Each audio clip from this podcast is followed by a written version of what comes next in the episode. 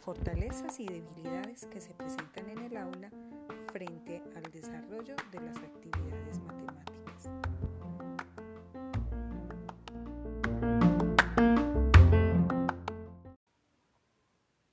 La mediación docente se puede ver como el conjunto de acciones por medio de las cuales los maestros alcanzamos determinados aprendizajes a través de la relación con el entorno y el tiempo. En este sentido, el espacio de socialización de experiencias con los estudiantes se ha convertido en una mediación significativa para la transformación en la práctica de saberes, que también ha contribuido a la implementación de una dinámica que permite articular competencias y núcleos de formación en procesos educativos, buscando brindar espacios más dinámicos y creativos en el proceso de aprendizaje. En dicha dinámica se han adoptado los conceptos de práctica, experiencia y saber como elementos fundamentales para promover el aprendizaje, habilidades y actitudes en los estudiantes. En este aspecto se busca incluir la socialización de experiencias dentro y fuera del aula de clase y potencializar la reflexión sobre lo trabajado.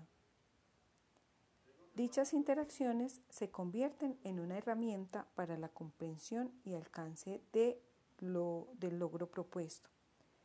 En este aspecto, la práctica, la observación, reflexión y el análisis son los elementos que permiten a los estudiantes un acercamiento al fenómeno educativo desde la comprensión.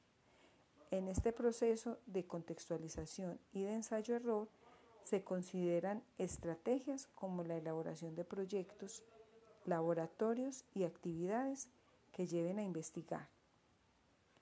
Aquí las experiencias son un elemento clave para poner en práctica los fundamentos teóricos por cuanto se busca que los estudiantes, a partir de la reflexión en torno a cada experiencia, tomen conciencia de su rol como sujetos de aprendizaje y se transformen a sí mismos rompiendo barreras, venciendo miedos y trascendiendo cada vez más. Nosotros los docentes estamos invitados a ser esos mediadores entre el aprendizaje y el saber.